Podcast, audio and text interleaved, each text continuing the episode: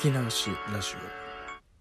えどうも皆さんこんにちは。聞き流しラジオへようこそ。というわけで東南アジアを旅していた時の話。その12になります。お相手は DJ のうららです。はい。というわけで前回えっ、ー、と、まあ、マンダレーで、えー、教師の人たちと、えー、ご飯を食べたりとか、えー、いろいろしましてえー、そしてその後一緒に旅をしていた B さんと無断に一日を過ごして、えー、リラックスをして活力を取り戻したというところまでお話しました。はいで今回はその続きなんですけれども、えーとまあ、ここでですね僕にもようやくタイムリミットがやってきて、えー、そろそろヤンゴンに戻っておかないと、え飛行機の帰りのですね帰りといってもまあミャンマーからタイへ戻る飛行機なんですけど、えー、その帰りのチケットの期日が来てしまうということで僕は、えー、ここでですね、えー、一緒に長い間旅をしていた B さんと、えお別れをして一人でヤンゴンに戻る、え道を選びます。はいでその時に、えーと、そのマンダレにやってきたばっかりの時に、えーと、その日本語学校を紹介してくれたりとか、えー、シャン料理をご馳走してくれた、えー、T さんという女性の方とそれ B さんと3人で、えー、お昼を食べてですね、まあ、これも当然 T さんご馳走してくれたんですけどね本当に親切な方だったのをよく覚えてます。で、えーと、バスのチケットも手配していただいて、まあ、お金はもちろん僕は払ってるんですけどバスのチケット手配してここに行けば、えー、着きますよということで。で、まあ、約束の時間が来たんでえー、2人に見送られながらですね、えー、なんと車の荷台に乗っかったバス停まで、えー、行ったわけですけど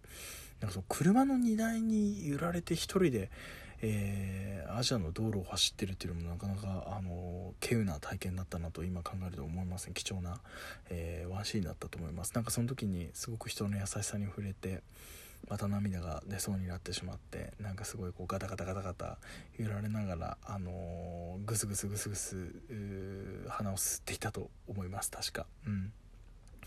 まあ、でその後に、えー、ようやくバス停に着いたんですけれども、えー、ここからちょっと問題が発生しましてミャンマーというのはですね実はちょっと変わった国でしていわゆる我々日本人が使っている、えー、まあ、世界共通のねあのアラビア数字というね、えもの一般的に使ってるあの電卓とかパソコンとかに、え表記されてる数字以外に日本と同じようにですねその国独特の数字があるんですよ。日本も漢数字ってあるじゃないですか。あれってやっぱり中国と日本本と韓国人の人以外には読めないんですよね、まあ、台湾人の人もそうか読めるんですけど、えー、そこの限られた民族にしか読めない数字であってミャンマーにもミャンマー数字というものがあってでそれがですねチケットに記載されてて、まあ、当然そのローカルバスというか長距離バスってあんまり外国人が使わない。そもそもミャンマーってあんまり外国人が来ない。国なのでアラビア数字があんまり普及してないんですよ実は、まあ、空港とかは別なんですけどね。だからそのとにかくマンダレーが第2の都市東京、日本でいうと大阪みたいなところであってもそれは変わらずですねそのミャンマー数字でもう書かれちゃってるんで何番乗り場に行けばいいのかさっぱり僕には分かんなくてですねそうこうしてる間にどんどんどんどん発車の時刻が迫ってるんですね。発車する時刻はアラビア数字で書いてあるのにバス停の数字がなぜかミャンマー数字で書いてあるというとても不親切なチケットでして。でそのチケットを持って右往左往してたわけですよ僕は。そしたらですねなんとえー、年の頃だと多分19歳20歳ぐらいの若い女の子で背中に赤ちゃんをおぶったえー、子が僕に話しかけてきたんですねで彼女はもちろん英語なんですけれどもすごく聞き取りやすくて、あのー、ゆっくりとした簡単な英語で「何か困ってますか?」と「May I help you?」みたいな感じでちょっと言ってくれていや実は乗りたいバスが分かんないみたいなのをしどろもどろでちょっと言いながら説明したら「あじゃあついてきて」って言うからでこれ多分他の国だったらめちゃくちゃ危ないんですよね。まあ女の子っていうのでまあ信頼を置いてたっていうのも一つなんですけど他の国でこれやったらめちゃくちゃ危ないです。だからこれから海外旅行に行こうとする方むやみに知らない人についていくのはやめましょう。ね。これミャンマーだから当時のミャンマーだったからたまたま良、えー、かったもののっていうところです。今考えると本当に非常に危ない行動なんですけど、まあ、その時はもう藁にもすがる思いであと彼女が悪い人に見えなかったんですよね。やっぱりまあなんかすごい美人だったしっていうのもあって。でついてったらですねなんとそのチケットに書いてあるバス停まで連れてってくれたんですよ。非常にこうバス乗り場でバスがいっぱい止まってる中で「ここだ」っつってパッて見つけてくれて「ここよ」って「あなたのバス」って「間違いないわ」ってヤンゴン行けよねって言うからヤンゴン行けですってここよって言ってもう本当に何回も何回も頭を下げてありがとう thank you thank you thank you って言ったんですけど、えー、その時の日記に書いてある言葉が今でも結構衝撃的で「サンキュー以上の気持ちがあったにもかかわらず「サンキュー」以外自分の、えー、この気持ち彼女に対する感謝の最大限の気持ちを、えー、表す英語を僕は知らなかったと。非常にそれが、えー、心苦しい。もちろん「サンキューベリーマッチ」みたいなことは言ってたと思うんですけどそれ以上の言葉を知らない自分がもどかしい。本当に英語を勉強しようと思ったみたいなことを書いてあります。まあなんかねその時から少しずつ英語英語を習得しようと思っていろいろ他の国でも頑張ったみたいなんですけど、まあ、今はね結構忘れちゃいましたけどね。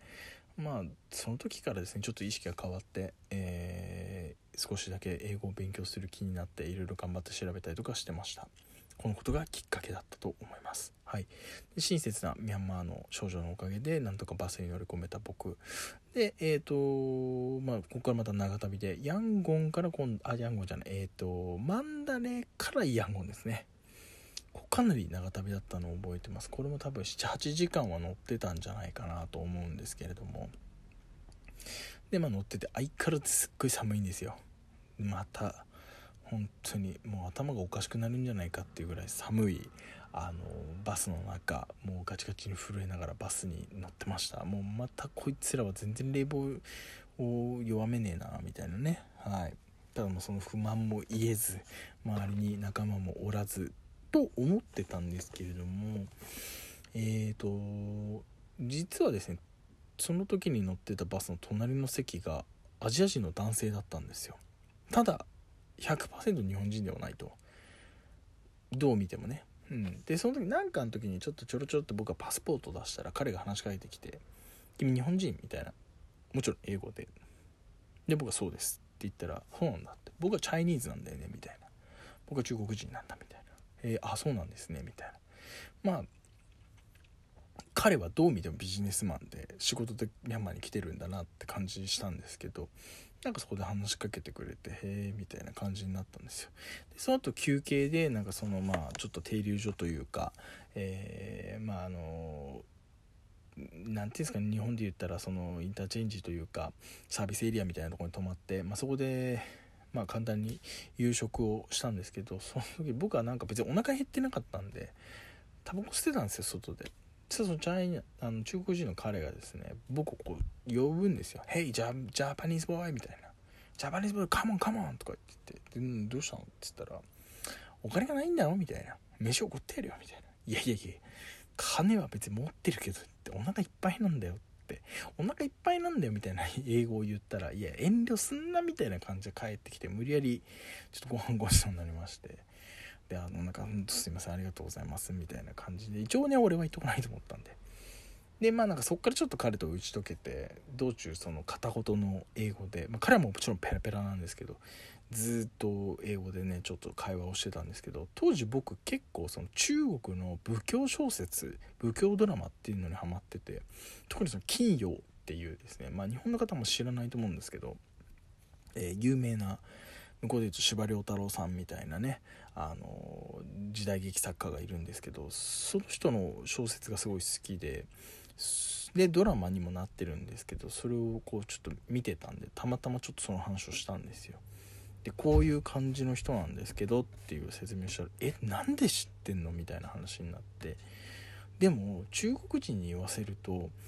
「西遊記知ってるよ」って言ったことにも驚いてたんですよなんで西遊記知ってんのってでも西遊記なんて日本人結構誰でも知ってるじゃないですか。もちろん「ドラゴンボール」の、影響とかもあるしいろんな、えー、まあ、ドラえもんでも西遊記になってたりとかいろんなそのアニメで西遊記が使われてたりとかとにかくその中国って思ってたよりも外国で自分たちの作品が